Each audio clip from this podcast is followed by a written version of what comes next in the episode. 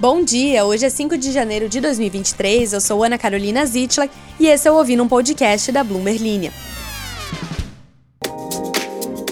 Hoje você escuta sobre como três dos maiores times brasileiros estão tentando reinventar os campeonatos de futebol, sobre como está o salário mínimo brasileiro quando comparado com outros países da América Latina e sobre o cessar-fogo ordenado pelo presidente russo Vladimir Putin por conta do Natal ortodoxo.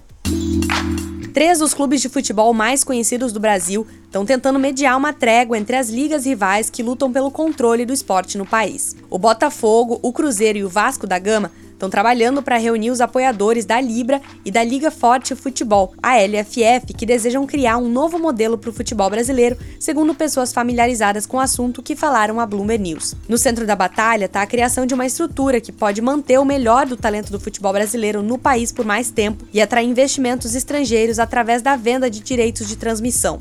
No momento, a Libra e a LFF estão propondo diferentes formas de distribuição dessas rendas para os clubes brasileiros.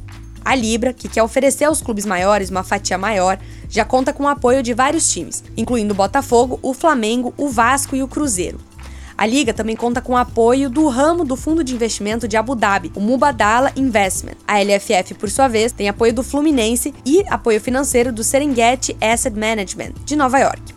Representantes do Botafogo, da LFF, da Libra, do Serengeti e do Vasco não quiseram comentar com a Bloomberg News. Um porta-voz do Cruzeiro não fez comentários imediatamente. Com muitos talentos mais afetados por anos de má administração financeira, os clubes brasileiros querem tirar proveito das novas regras que visam atrair mais dinheiro do exterior. Inspirados pela Premier League inglesa, a liga de futebol mais rica do mundo, eles estão focados em conseguir isso através da venda e distribuição dos direitos de mídia.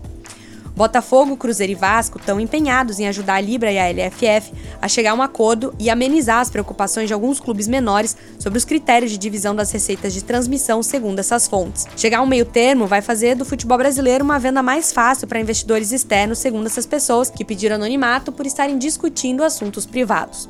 Os investidores dos Estados Unidos estão entre os mais interessados em capitalizar o potencial de receita do alcance cada vez mais global do futebol.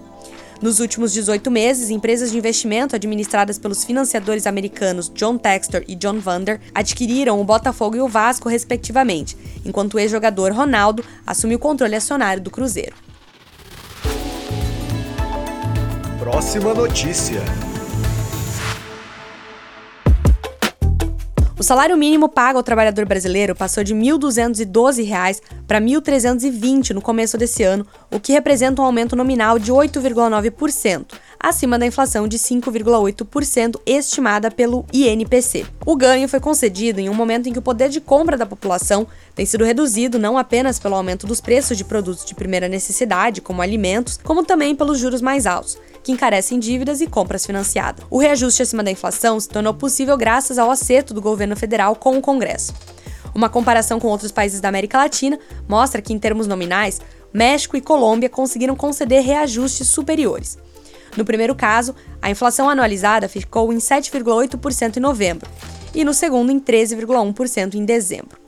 Mas a maioria dos países não conseguiu promover o chamado aumento real, ou seja, acima da inflação acumulada desde o reajuste anterior para o respectivo salário mínimo. A estimativa completa dos salários mínimos na América Latina você confere no site da Bloomberg Linha. E tem mais. O presidente russo Vladimir Putin ordenou que suas forças parem de lutar na Ucrânia por 36 horas a partir de sexta-feira, no que parece um raro sinal de conciliação em uma invasão que caminha para o seu segundo ano. O Kremlin diz que Putin deu a ordem na quinta-feira para o Natal ortodoxo russo. Isso ocorre após uma ligação do patriarca da igreja que tem laços estreitos com o Kremlin. Kiev, a capital da Ucrânia, exigiu que a Rússia retirasse as suas tropas do país como condição para qualquer cessar-fogo. Esse foi o Ouvindo um Podcast da Bloomberg Linha. Não esquece de se inscrever e de ativar as notificações para ficar por dentro de todas as notícias. Até a próxima!